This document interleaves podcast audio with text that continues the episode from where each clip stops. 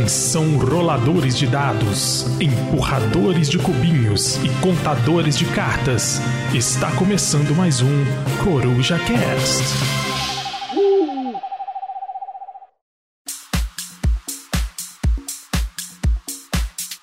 Sensacional, ladies and meeples! Está começando mais um Coruja Cast ao som de Daniel e os mitos.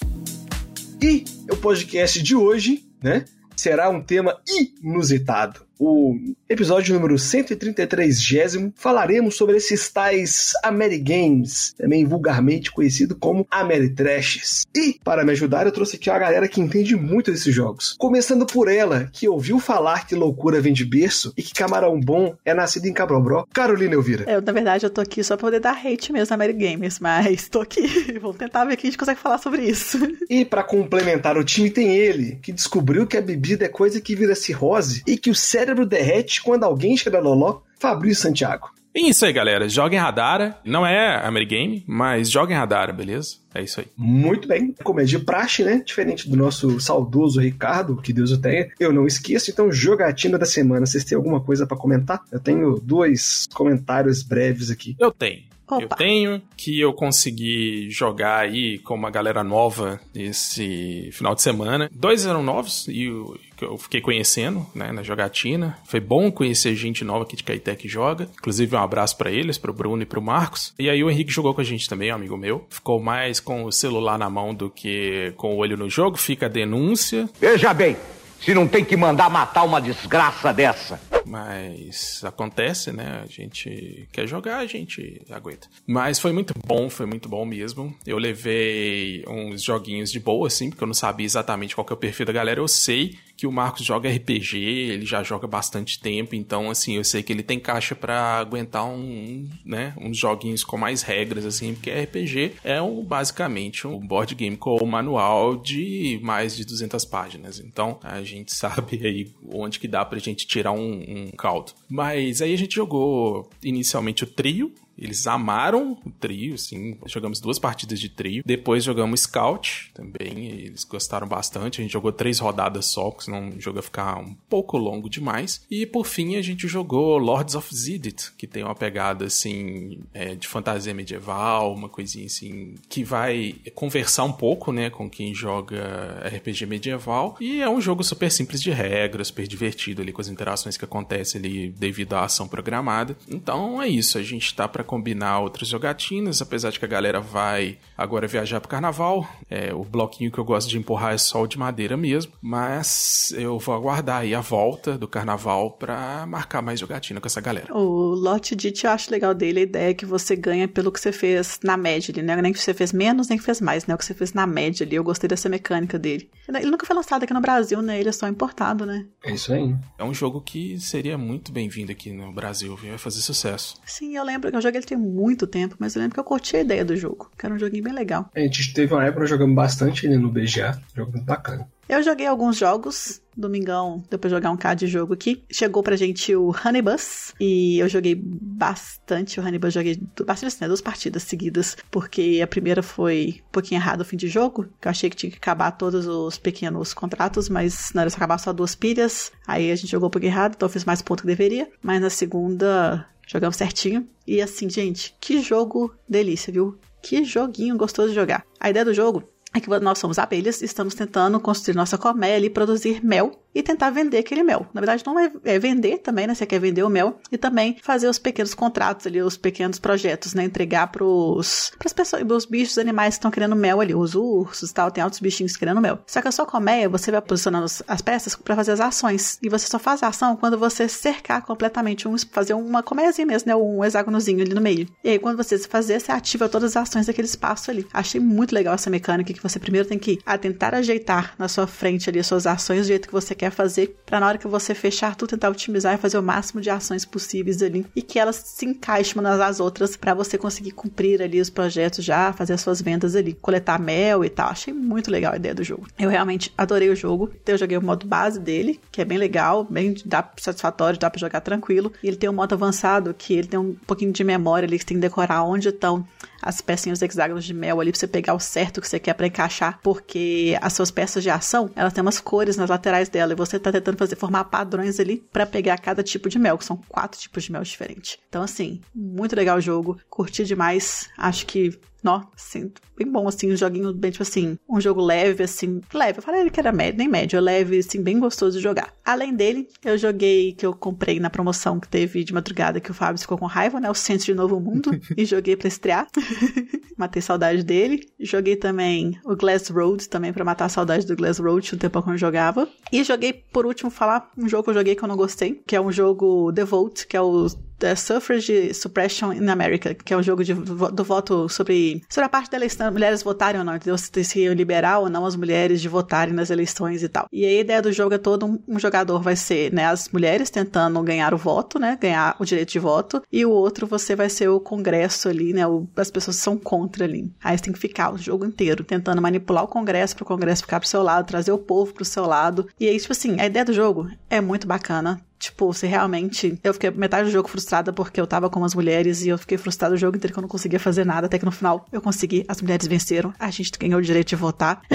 Porém, tipo, é muito frustrante algumas coisas que acontecem no jogo. Acho que deve ter tentado fazer alguma coisa real, assim, durante o jogo. Só que, tipo, é um jogo que eu acabei de jogar e falei assim, tá, mas por que que eu jogaria ele e não jogaria, por exemplo, Twilight Struggle, entendeu? Ele tem muita mecânica parecida com Twilight Struggle e algumas coisas dele não, não bate bem, sabe? Algumas coisas não são muito balanceadas. Você, de você depende muito muito do que o outro jogador não consiga fazer alguma coisa para você conseguir fazer no jogo. Então depende muito de sorte ainda nas cartas, assim, que você vai ter de ação. Então eu não gostei muito dele, não. Ainda prefiro o Twilight Struggle. Tirando isso, eu joguei, vou falar só rapidinho: joguei Banquete Odin, joguei Verdun e um Lagrange Deluxe. E foi só isso tudo. Bacana. Muito bom. O que você falou no Devote, na hora que você tava começando a falar, assim, você começou a descrever o jogo, me veio na cabeça exatamente o Twilight Struggle, assim. Mas, dessa é... ideia de ser um cabo de guerra, né? Exatamente, é nesse estilo, né? É igual todos esses jogos nesse estilo, que é o Twilight Struggle, o 13 Days, o Blitzkrieg, são mais ou menos nesse estilo, né, dos jogos, né? Então, todos nesses mais ou menos nesse estilo de cabo de guerra, você ficar tentando o controlezinho ali de regiões ali e fazendo as cartas que vão dar as ações para você. É, e essa simetria aí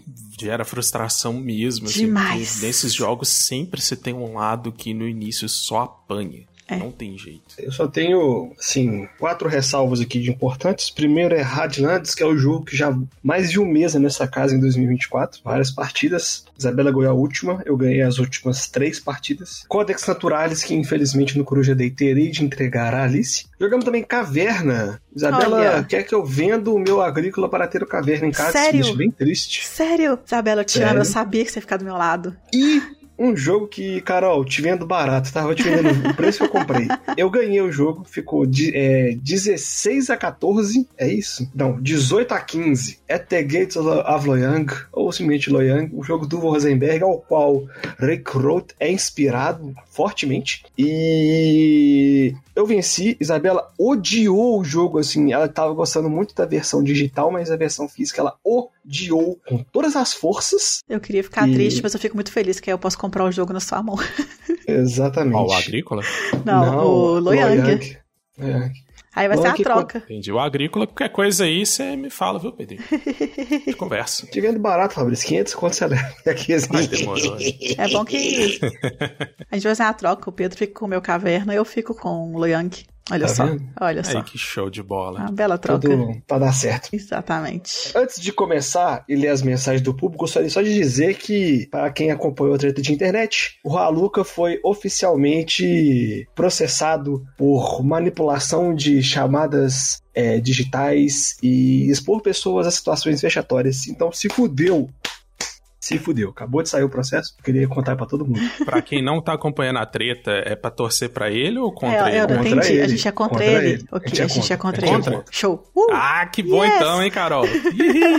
Mandar mensagens aqui, tem um tempo que a gente não lia aqui o Spotify. Primeiro vou começar do último episódio aqui. O Yuri Furtado, que falou que do nada virou um, episódio, um episódio sobre animes. O Neto, que nunca falha, e falou que o, que o talho sangue dele é review mentiroso. Ah, e jogo já feito pensando as expansões, não é Segue Maia, desgraçado. e aqui na Ludopedia, sobre o nosso último episódio, a gente teve um comentário aqui do Thiago Vilela, que ele falou assim: É isso aí, Fabs. E aí ele lançou uma hashtag que um pouco é, violenta violenta, né, contra o Godines aqui, né, um pouco hostil contra o nosso amado Godines, mas lançou uma aqui de amor ao seu Madruga, né, hashtag eu quero é seu Madruga. Falou, muito bom episódio, galera. Pô, muito bom o seu comentário, Thiago Vilela, valeu demais, cara. É, o professor R30 mandou falando que gostou muito do episódio, que a gente continue assim, pode deixar que a gente vai continuar falando mal de jogo, a gente nunca vai parar. Essa é pra falar mal, conta com a gente, cara. E o Guilherme Tissot, ele falou aqui, galera, e aí pessoal, beleza? Aí ele corrigiu aqui, tipo, deu um puxãozinho de orelha aqui, gentil na gente, sobre um termo que a gente usou aqui de uma forma equivocada no episódio, que é sobre os jogos out of print, né? Ele fala aqui que os jogos out of print são os que estão fora de catálogo ou saíram de linha e não serão produzidas novas cópias, seja por questões de direitos autorais, fechamentos de editora ou porque o jogo flopou e não é mais lucrativo, entre diversos outros motivos. Por exemplo, Gears of War, Battlestar Galactica, Glory to Rome, Civilization, Forbidden Stars, Android Net Runner, etc. Eventualmente pode acontecer uma retematização, igual aconteceu com Battlestar Galactica que virou insondável, ou então alguém consegue direito para fazer um novo print e tal, e aí ressuscita o jogo que estava out of print. Mas a gente, no caso, no cast, a gente usou esse termo para se referir ao Wingspans, que é uma situação completamente diferente, porque o Wingspan não está out of print, provavelmente não ficará out of print por muitos anos, e o jogo ele tá no momento esgotado, tá sem estoque. Isso não é a mesma coisa de estar tá out of print. Então, valeu, Guilherme, isso aí realmente a gente acaba dando umas escorregadas nos termos aqui e é sempre bom a gente ficar vigilante quanto a isso para não passar o negócio para frente errado. Eu quero agradecer o resto do pessoal, o Electo, o Túlio que mandou para mim aqui. É, além de mais dias, uma galera que mandou pra mim, que foi no meu pessoal lá no Instagram, lá comentar também, indicar séries e é, animes pro meu sobrinho, tá, gente? Valeu demais. Já passei já alguns para ele. O Avatar, a Lenda de Yang, com certeza eu quero que ele assista, que eu achei muito legal. Eu assisti esse. Olha só, eu sei que não é anime, mas eu assisti esse. O Kuroko também no basquete foi, a maioria do pessoal mandou também. Vou, assistir, vou mandar para ele também, tá? Vou ver se eu animo assistir algum também, tá, gente? Haikyuu é muito bom, Carol. Eu coloquei lá Haikyuu, é um jogo, é um anime sobre vôlei. Sim, amiga minha fala muito bem e dele. não tem poderzinho e é sensacional. É um dos melhores animes que eu já assisti, assim, de esporte. Sim, a amiga minha é apaixonada nele, ela fala direto nele também, tá na lista também pra ele já. Já mandei pra eles algum, ele vai assistir. Obrigadão, galera. E só um último comentário aqui, que eu acho importante a gente trazer aqui, que foi do CorujaCast 126, lá no Ludopedia, do TP Cordeiro, que é o Thiago. Lembrando que esse episódio foi sobre os jogos que envelheceram mal, né? E ele fala aqui que os clássicos, né? War, Banco Imobiliário, Jogo da Vida, deveriam ser hors concurso nessas listas aí, né? Porque é chutar cachorro morto, segundo ele. Mas aí o que ele pontuou aqui que eu achei muito legal é que, para ser justo com o Great Western Trail primeira edição, é importante a gente levar em conta que, ao contrário do que foi falado no podcast, os indígenas não são mortos no jogo. Sempre foi dito no manual que a ação é negociar com os índios, né? Ou seja, os indígenas. E se a intenção foi realmente essa, ou foi apenas camuflar a real intenção, eu não sei, ele não sabe. Mas o fato é que durante as jogatinas essa ação naturalmente acabou indo para outro caminho, né? O que levou a essa mudança aí para os bandidos na segunda edição do jogo. A galera sempre fala matar, então assim, é algo já mais, como é que eu posso dizer, intrínseco talvez do brasileiro ou dos jogadores de qualquer coisa. Então, às vezes o cara pode ter feito essa, essa mudança, o cara que eu digo é o Fister, né? Porque, sabe, pega é mais fácil, é mais fácil você, como é que eu posso dizer? Você mudar um jogo do que mudar uma cultura, né, que já existe. Isso, isso mesmo, Carolina. Obrigado. É, e aí você cria um, uma regra ali, um, um, tema, um mecanismo que não é possível, né, da galera alterar, porque Sim. tá muito óbvio ali. Se é bandido, você vai matar, se não vai matar, whatever. Azar dos bandidos, né? Mas deixa os indígenas quietinhos lá. Isso. Eu só quero dar mais uns recadinhos aqui, a gente pode ir pro tema, sem muitas delongas. Eu quero agradecer algumas pessoas que mandaram mensagem para mim no pessoal. O Alexandre, do meu Deus Alex, que falou comigo, mandou uma mensagem falando que é monitor de jogos também e que ele comprou o Clinic Artward, tanto eu falar deles. Bela compra, viu, Alexandre? Tá indo pro caminho certíssimo. Quero agradecer também o Marcelo Ikezaki, que ele foi me pedir indicação de jogos e acabou tendo uma aula do que que é domínio de jogo, categoria, mecânicas, tudo de jogo, o que é jogo leve, médio, pesado. Teve que aguentar meus áudios aí dando aula para ele de tudo sobre isso, mas espero que tenha ajudado ele bastante para escolher os melhores jogos para ele comprar. E, e, também, Rodrigo Dornas finalmente não está mais na lista negra, porque esse final de semana ele voltou no do café, se apresentou, falou oi para mim, então está perdoado, Rodrigo, tá? Eu agora nós perdoei, somos. Não. O Pedro não, mas eu te perdoei, tá? Que agora nós somos amiguinhos novamente. Aí tem aqui os, o que for mais comentado que eu não repostei as respostas ainda foi qual é o seu Euro Level favorito, quando já quer 128, onde o Bruno disse que The King's Dead é o favorito dele. O Paulo Nunes disse que é Catan. O Neto falou que o Eurolé favorito dele é o Caverna. leve. muito leve, muito leve. Mas é que o King's Dead também não é leve, não. E o usuário 8MC88V103BHZC disse que o favorito dele é o Catan. Olha só. E para finalizar, é um jogo que envelheceu mal, o Matheus Siqueira falou que é o Patchwork. Oh, não. O Sérgio. Não, o Paulo Nunes falou que é o Carcassonne. Não concordo muito, não, mas tudo bem. Concordo. O Neto disse que todos que já foram mencionados envelheceram mal. E aí, o Sérgio Neves deixou um comentário bem legal. Pra gente fazer um segundo episódio sobre jogos que envelheceram mal e falar jogos com mais de 20 anos que não envelheceram mal. Olha só. Sem versão revisada ou expansão que atualiza o jogo. Mas eu acho bem legal isso aí, viu, Sérgio? Então, Jogos que Ah, envelheceram bem. Exatamente. vamos, vamos. É um tema legal. É Sim. mais difícil a gente falar de um jogo que envelheceu bem do que um jogo que envelheceu mal. É porque a gente gosta de falar mal de Uhum. jogo, né? Exatamente. Mas vou pesquisar, viu? Pra deixar que esse daí eu achei bom mesmo. Irei pesquisar. Muito bem.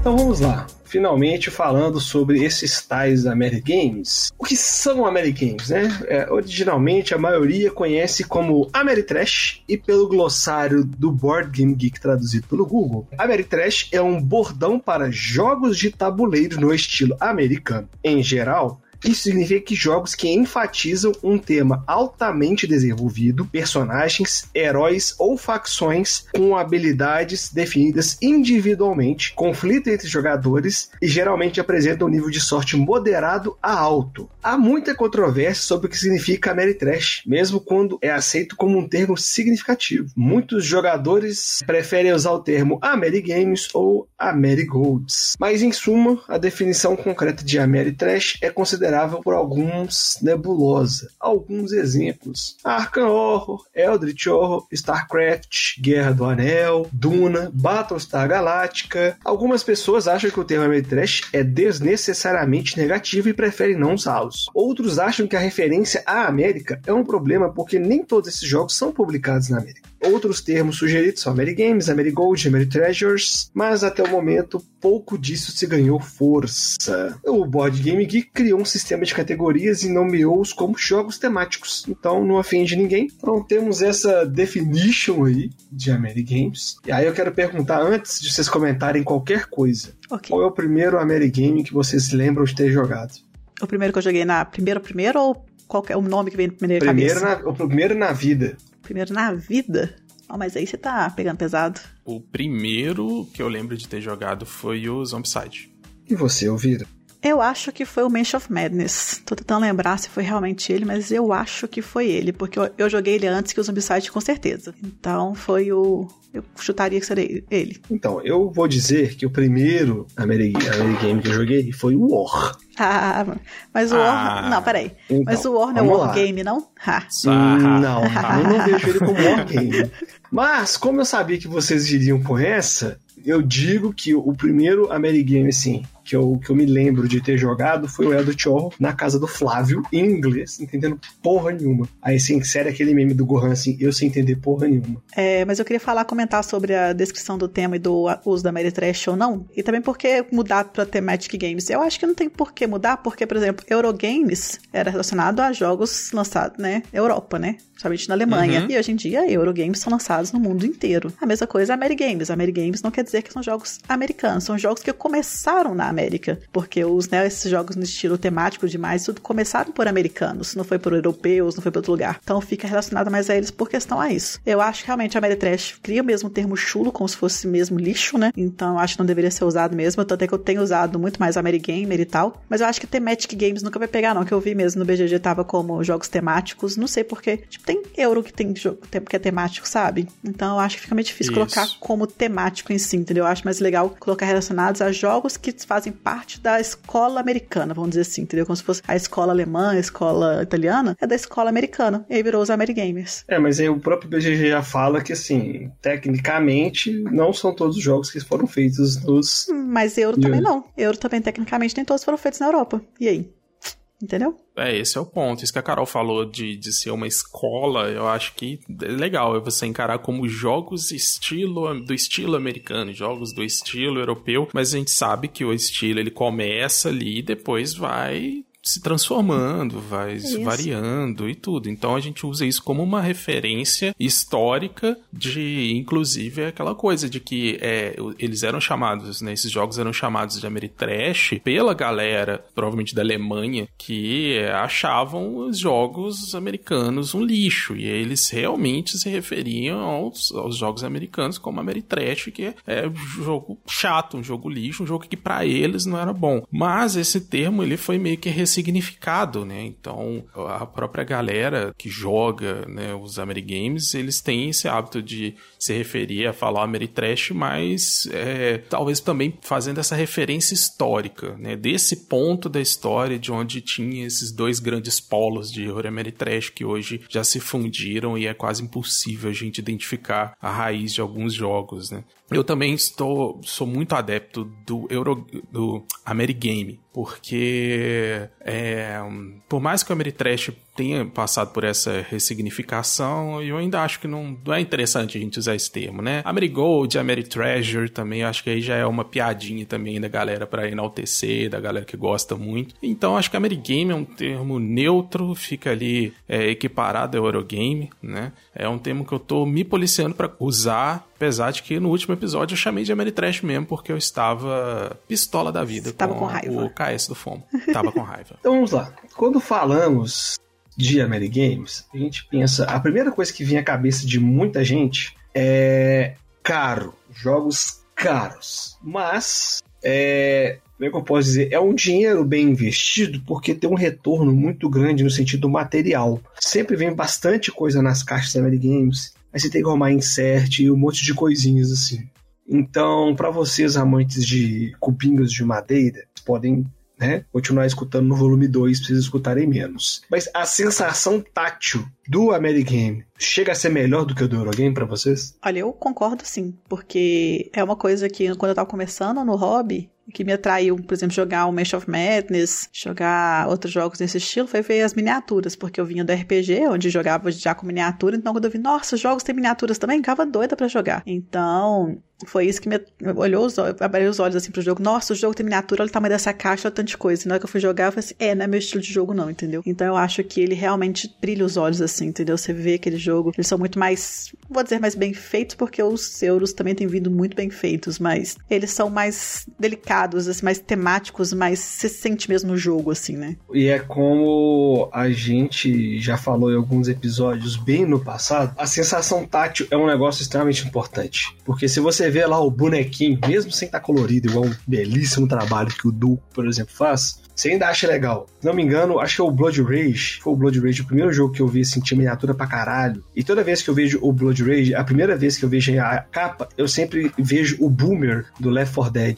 Depois que eu vejo um cara com escudo, toda vez. É, foi o Blood Rage, a primeira vez que eu vi que vi uma caralhada de, Aham. de, de boneco. Eu falei, caralho, velho, esse é o jogo mais legal do mundo. Aí depois descobri que não. E não é mesmo. Mas traz um impacto diferente você ter os bonequinhos pra poder pegar. Sim, sim. É uma porta de entrada e tanto, assim. Acho que a galera que nunca jogou nada, nunca se interessou por jogo de tabuleiro, passar ali, né, numa mesa e ver aquele monte de miniatura, aquela coisinha toda, tipo, nossa, são brinquedinhos ali que dá pra você colocar no- numa historinha e fazer uma coisa mais, entre aspas, é, adulta com eles. Acho que é encantador mesmo. Mas igual o Carol falou, Eurogame hoje em dia, né, também tá vindo lindo, né? Essa coisa de o Ameritrash ter uma produção top e o Eurogame ser aquele negócio mais cru, também é uma coisa que ficou lá no passado, né? Hoje a gente vê ambas as famílias aí e tal, é, sempre focados em, em produções é, luxuosas. E é realmente um negócio que chama atenção mesmo. Eu lembro, o meu pessoal foi lá na Alu do Café jogar Nemesis. Primeiro eram quatro pessoas e ocuparam duas mesas, porque o jogo não cabe numa mesa só. E tem uma miniatura lá que é gigante, que é tipo, é maior do que uma caixa de jogo normal. Então a galera, todo mundo das outras mesas, foi tipo um sábado o pessoal foi lá jogar, as outras mesas todas ficaram loucas. Todo mundo parava, ficava olhando a atração do lugar pra galera ficar vendo o povo jogar o jogo. E eles ficaram lá, tipo,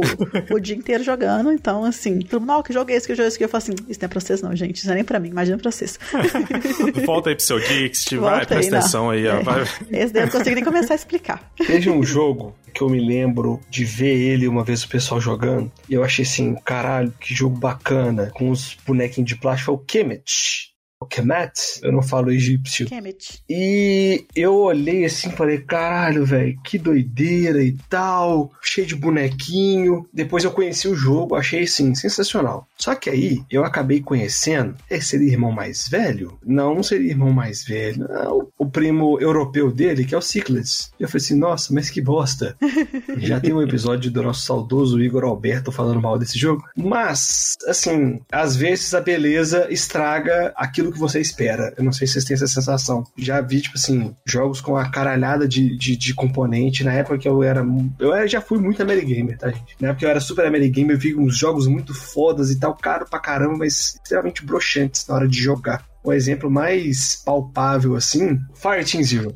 Aí eu falei assim, caralho, velho, que jogo doido pra, pra porra e tal. E depois eu falei, nossa, é isso. e assim, às vezes decepciona. Mas, né, nem só de decepção vive o board gamer médio. E, por exemplo, o Fabrício, ele paga de Eurotriste, mas é cheio de expansãozinha do Zombicide na casa dele. Ah, não. Queria ter, né, inclusive, as expansões Zombicide, mas estão aí fora de estoque, né? E eu tô e tenho medo da Galápagos não trazer mais, ou trazer e vir com o preço do jogo base. Mas o que rola é que. Cara, eu, eu não tive essa experiência, assim, de, de ser atraído por um jogo ali, pelas miniaturas, pelo que ele tem e tal, e, e me decepcionar, sabe? Eu acho que eu sempre tive. Eu sempre dei sorte dos Amerigames que me interessaram, que eu vi, que eu adquiri adquiri e tudo, assim, me satisfazeram 100%, sabe? É, eu já não sei, eu, eu penso o contrário um pouquinho é, tipo, meio tipo Pedro, assim, que o meu problema maior desses jogos é que é, realmente eles me atraem pela beleza, eles me atraem pelo tema, porque eu gosto muito de, alguns temas, principalmente de temas medievais, assim, eu acho muito legal. E na hora que você vai jogar, eu acho que o jogo se esgota muito rápido. Eu não acho que são jogos que, que faz você jogar várias vezes, assim, entendeu? Tipo, mais esse jogo tem campanha. E é um jogo que te obriga a ter expansão. Exatamente. Eles já são feitos para ter expansão. É, porque geralmente essa é uma campanha que vai esgotar rápido, igual o Mansion of Madness. Eu, quando eu joguei primeira vez, eu achei sensacional a ideia do jogo. Eu curti, eu gosto muito do Mansion of Madness. Só que, tipo assim, o base, você tem quatro cenários. Beleza, joguei os quatro cenários, e agora? Aí eu tenho que pagar mais 500 conto numa caixinha para ter mais dois cenários. Aí mais 500 para ter um que vai ter um monstrinho diferente. Aí não dá, né? Então, eu acho que, tipo, essa ideia do jogo é que esgota muito rápido, me incomoda mais do que a beleza dele. É, claro, por exemplo, o Zombicide, por exemplo, foi um jogo que eu fui pela beleza, por ser zumbi também, que é um tema que eu adoro. E na hora que eu fui jogar o jogo, eu falei assim, sério que é isso? Triste. Poxa. Sério, você se decepcionou de primeira? De primeira, ele? de primeira. E a gente não pode deixar de falar da importância do Zombicide pro hobby no Brasil. Sem dúvida. O Zombicide, de acordo com o CTPK, ele detém o título de melhor financiamento coletivo de board game do Brasil. Muita gente entrou nesse hobby por conta desse jogo. Aí ele é assim, é muito é. falado. Sim, até hoje. Tem a galera que é fã, tem a galera. Até hoje sai expansão pra essa porra, tem 119 expansão. Ah, e sai versões não, novas, tem caixinha mais. de miniatura novas, igual você tem do pessoal do Jovem Nerd, tem do The Boys, tem do Supernatural, tem tudo que você quiser jogar, você consegue jogar qualquer personagem do mundo. É capaz de fazer até Hello Kitty pra você jogar.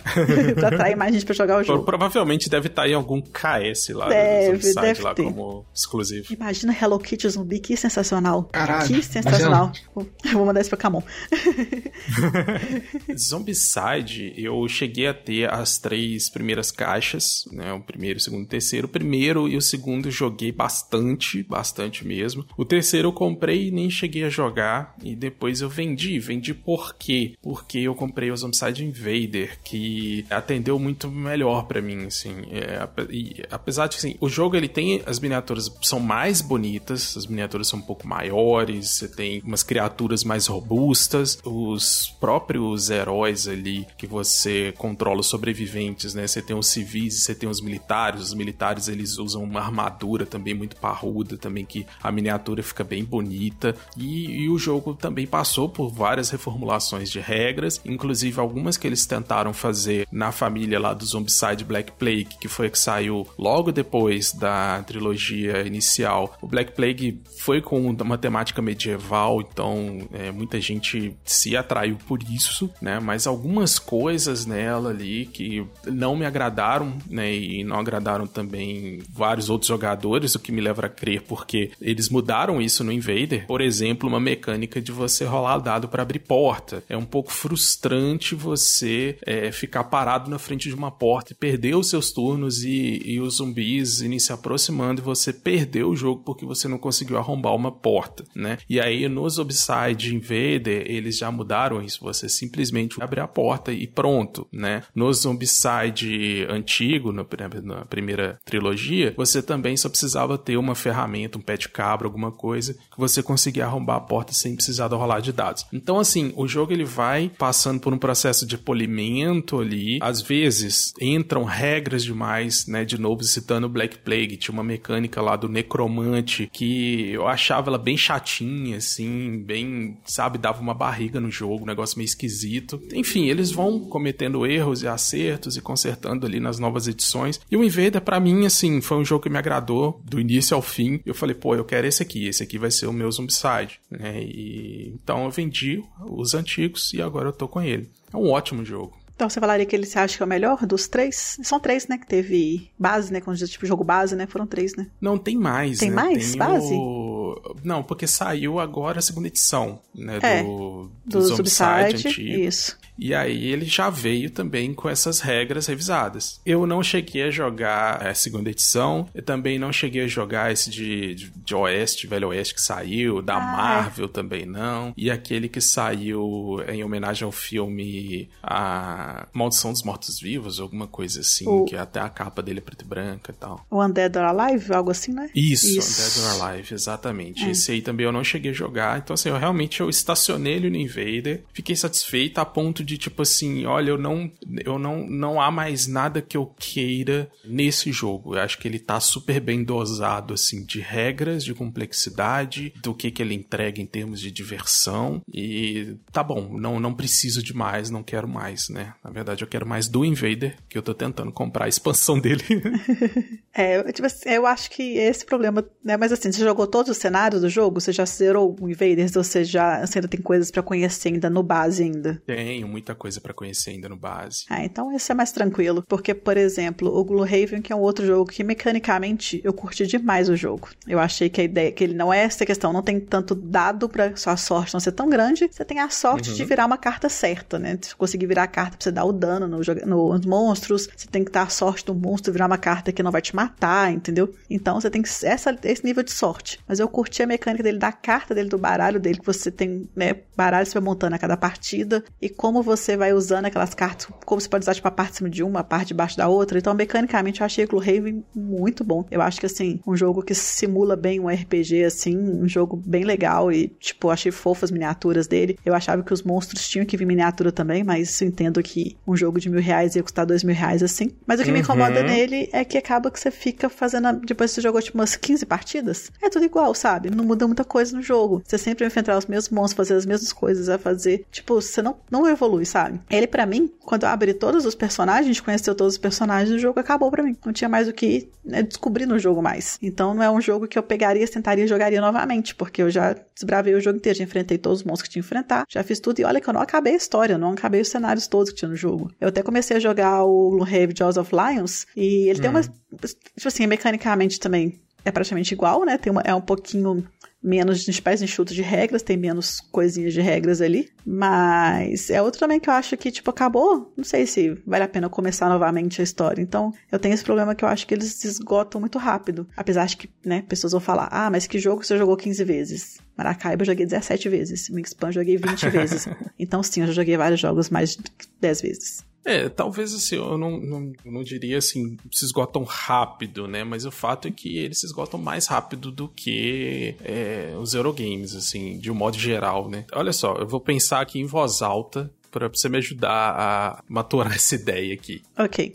Porque eu acho que talvez a gente esteja pensando muito em jogos cooperativos, né? Igual no caso do Gloomhaven, do Zombicide, o Fireteam Zero que o Pedro citou. Esses jogos realmente eles vão seguindo uma história, seguindo um rumo que chega uma hora que acaba, né? Se você for jogar de novo, você vai repetir algum cenário, você vai fazer é, uma coisa que você já fez antes, você vai ter que fazer de novo, obviamente tendo que talvez fazer outros caminhos joguinhos e tudo, mas fundamentalmente a mesma coisa. Agora, se você pensar em jogos que são competitivos, Amerigames competitivos, tipo Fear of Drácula, Star Wars Rebellion, esses jogos, assim como os Eurogames, eles vão ter uma vida mais longa por causa da mesa, por causa das pessoas com quem você vai jogar. O que, que você acha disso? É, eu posso concordar um pouco com você. Por exemplo, o Insondável, né, que eu joguei, que parece com que é o Battlestar Galactica 2.0, né? Ele, uhum. tipo assim, eu não jogaria novamente porque não é o estilo de jogo que me agrada, mas eu entendo do porquê as pessoas querem jogar ele duas, três vezes. Porque, por exemplo, eu joguei, aí eu fui infectada. Então, tipo, eu, né, virei cultista lá e fiquei tentando fazer a galera, né, dar ruim pra galera lá. Então, para mim foi divertido essa parte só, mas eu achei a mecânica do jogo muito ruim. Mas, então pode ser que na outra parte que eu jogar eu não seja, entendeu? Seja outra pessoa. Então, tipo, essa questão pode mudar um pouquinho. Eu acho que esgota menos. Mas eu, eu acho que é isso. As minhas experiências todas, praticamente todas que eu tenho com a Mary Games são cooperativos. Eu tô tentando pensar algum outro que eu joguei que não seja cooperativo aqui, mas não tá vindo na minha cabeça. É porque é muito comum, né, os é. cooperativos, assim, é de regra, é, aqui no Brasil, a maioria dos que a gente conhece realmente são.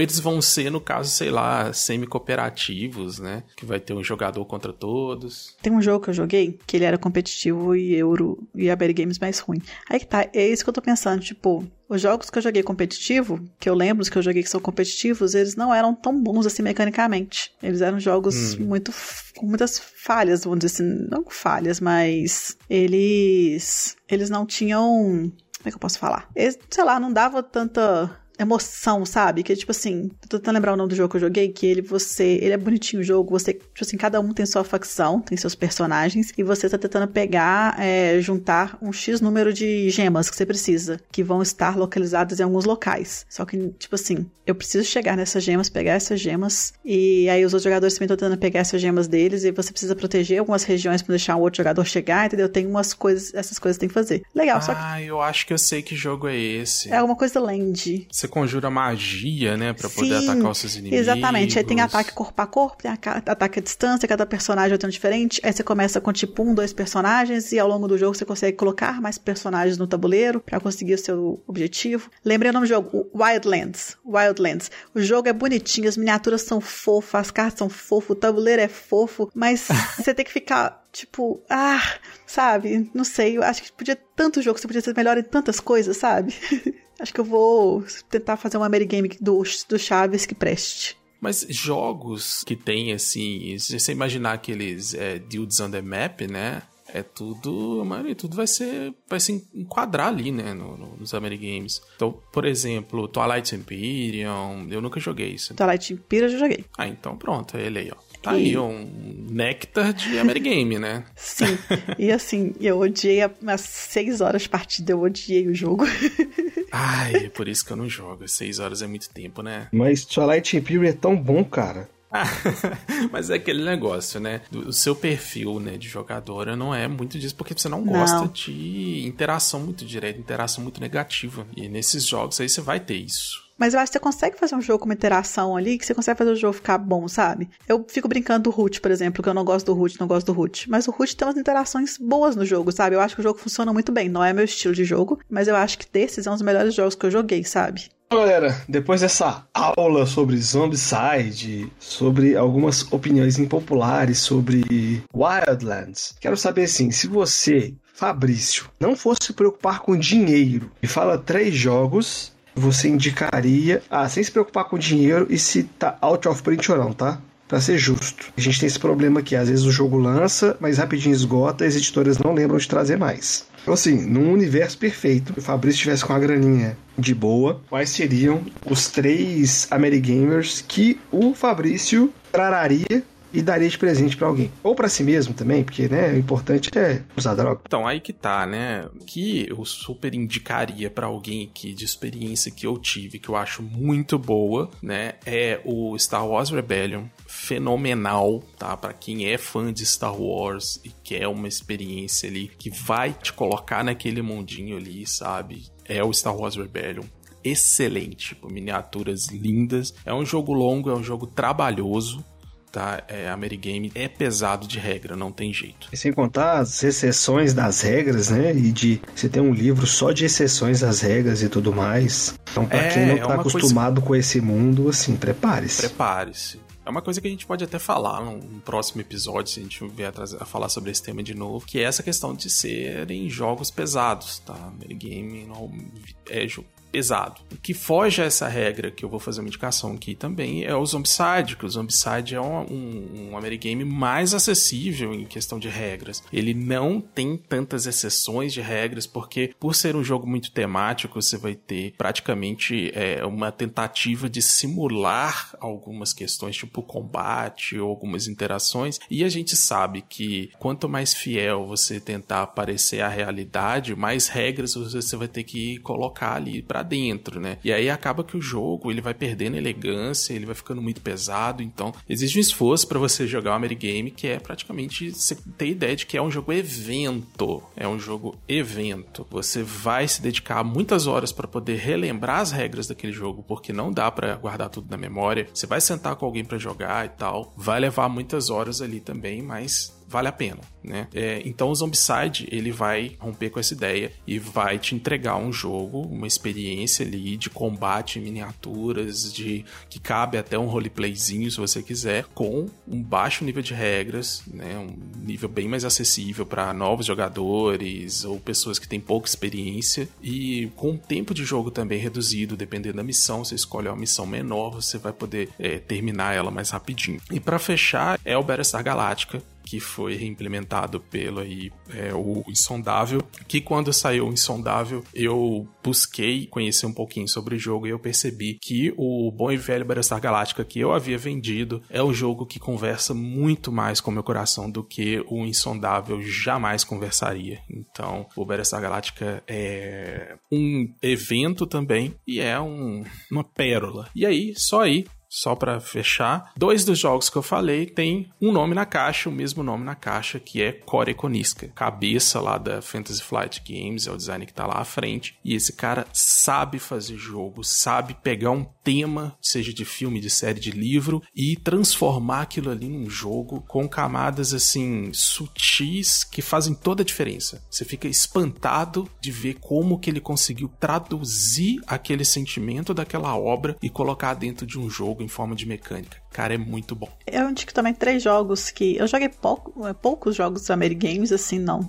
Comparado com os euros, foi bem menos que eu joguei, porque comecei a selecionar alguns jogos que eu queria jogar. Mas um que eu acho que realmente vale a experiência do jogo é o Mansion of Madness. Eu acho que vale a pena conhecer. É, ele, por ele ser um aplicativo, ele vai mudando a história. Eu já joguei a mesma, por exemplo, primeiro cenário, eu joguei tipo umas três, quatro vezes, e eu lembro que cada vez aconteceu coisa diferente, não foi a mesma história. Então, aquilo que eu falei, que o jogo fica cansativo, ele quebra isso um pouco, tá? Apesar de jogar o mesmo cenário, saber que vai ser praticamente os mesmos monstros e tudo, ele muda um pouco como vai abrir, os mapas vai abrir e tudo, então acho que o Mansion of Madness vale a pena conhecer. Acho que foi um, um bom jogo usando né, o aplicativo e o celular ali, e você consegue também, ele tem um sonzinho, então você coloca, né, coloca na tela do computador assim, coloca na televisão, você coloca meia luz, meia luz assim, na casa assim, e fica jogando, filho, você, você até arrepia aqui entre os monstros, viu? Dá um medinho. Ai, que delícia! Um outro que eu tenho pra indicar, que eu, eu curti demais, mas eu fiquei em depressão depois de jogar o jogo, foi o War of Mine. É, eu achei um jogaço, mas não dá pra jogar duas partidas dele. Queria jogar mais, mas nossa senhora, depois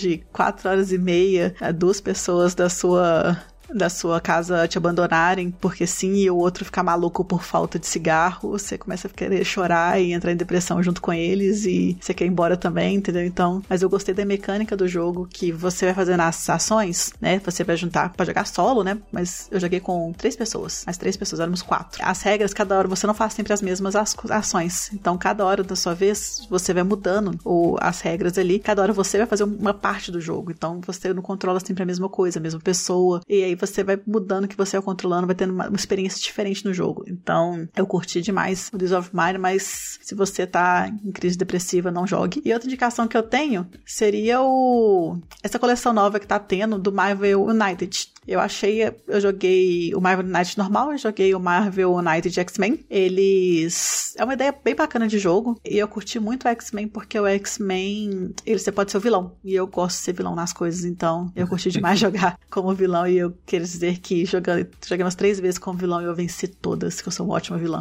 Mas eu curti a ideia do jogo, por mais que eu nunca teria, sabe? Joguei quatro partidas, já tá ótimo pra minha vida já, não preciso jogar mais. Mas é legal a ideia do jogo você tentar enfrentar um monstro ali, tentar juntar, ver os jogadores desesperados tentando juntar ações ali para conseguir te matar e você conseguir matar eles. Não matar, né? Mas assim, você conseguir avacalhar o plano deles é bem legal. Então acho que é um jogo que assim, quem é Marvel Zet vai ficar pirar no jogo, porque é isso, né? Lança todo dia uma caixa nova, uma expansão nova, um herói novo, para você ser vilão novo. Então você fica maluco querendo comprar tudo para você ter, porque eu quero ter o Deadpool sem ter nenhum jogo. Bonitinho, né? Eu achei legal pra caramba. Também achei. E eu gostaria de dizer que eu era fã do Deadpool antes de ser legal.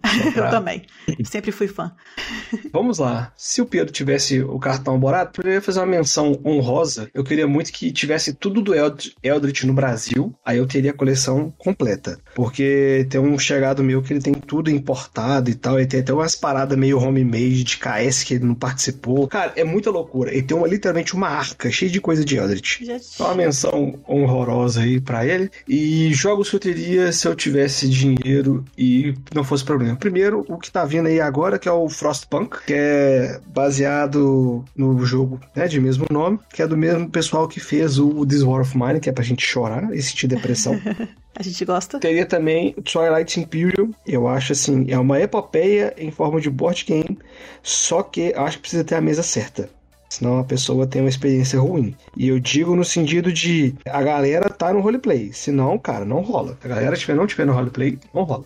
E para fechar, eu queria muito, muito mesmo, pelo tema, tá? É, o Fabrício já falou, mas o Battlestar Galáctica. Eu acho o tema dele, assim, muito legal. Ele tem várias reimplementações e tentativas de reimplementações, mas o Battlestar Galáctica, eu acho ele, tipo, muito foda. Muito foda. É uma pegada bem diferente que a série trouxe e o jogo conseguiu captar de forma muito, muito bem. Essa questão do traidor e tudo mais. Então eu acho que fica aí o Battlestar Galáctica como menção honrosa também. Boa, é isso. Show de bola. Merece a parte 2, hein? Não, vamos, vamos, trazer. Ah, só um parênteses, esqueci de fazer uma outra menção honrosa aqui, que é o Betrayal at the House on the Real. Ah, bacana. Eu joguei ele em inglês, aí muita gente não pôde aproveitar essa, essa experiência legal, mas... É, ele não saiu, né? Ele...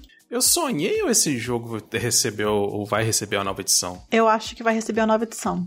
Aí tem chance de vir pro Brasil, né? Ai, tomara que venha, tomara. Ele eu não joguei, mas chegou no do café essa semana, pretendo jogar para conhecer, porque todo mundo fala super bem dele. Quero ver se realmente muda minha cabeça. E sabe qual é o mais legal, Carol? Ele tem a versão de Betrayal at Baldur's Gate. Ah, é mesmo, é mesmo.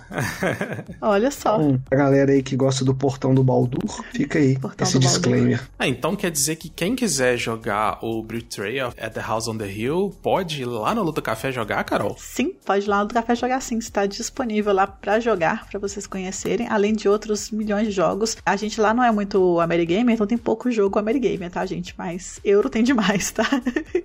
a gente reparou recentemente que a galera foi pedir jogo. Olha, a gente não tem muito, né? A Renato não gosta. E Renato gosta, pior é isso, hein? Renato gosta, mas tem pouco Amerigames lá. Mas é por questão de explicação mesmo. Eu tô decepcionado que o, o Renato não sabia da, da, teoria do suposto Smart Wallace. Tô bem chateado com ele por conta disso. mas é isso, galera. Cola lá no Outro Café pra conhecer vários jogos, me conhecer lá, comer comidas gostosas, lanches gostosos lá. Temos bastante coisa boa lá. Cola lá. E depois que você ir no do café, gastar seu suado dinheirinho, você vai comprar jogos na loja Lúdica, acessando lojaludica.com.br e vai usar o código Coruja Lúdica. Dessa forma, você ajuda este podcast favorito seu a continuar respirando com a ajuda de aparelhos e você vai pimpar os seus jogos na Acessórios BG, porque os apoiadores do CorujaCast têm 5% de desconto na Acessórios BG. Exatamente, galera. É só apoiar a gente no Catarse, tá? Procura a gente lá no catarse.me barra Lost Token BG. E aí vocês podem apoiar a gente lá, beleza? Que vocês têm um cupomzinho maroto e tem sorteios também de cupons da Acessórios BG também para você deixar os seus jogos bonitões. Inclusive o sorteio de fevereiro vai estar tá top, hein, gente? Tem um joguinho Sim. aí que muito bom, que quem tiver no Coruja Day talvez tenha chance de jogar, hein? Se eu for uma pessoa boa, eu deixo jogar. Olha só, olha só.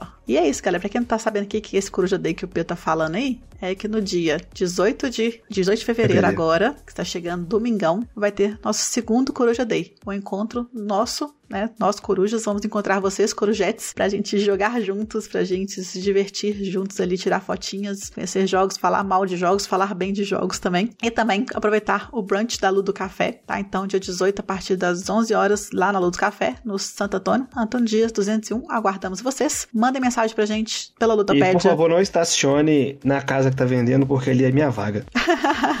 não, ali é a minha vaga, tira o olho. Bom que eu chego mais cedo que todo mundo, né, cara? Eu praticamente consigo abrir o Ludo Café e aí eu posso parar lá na porta.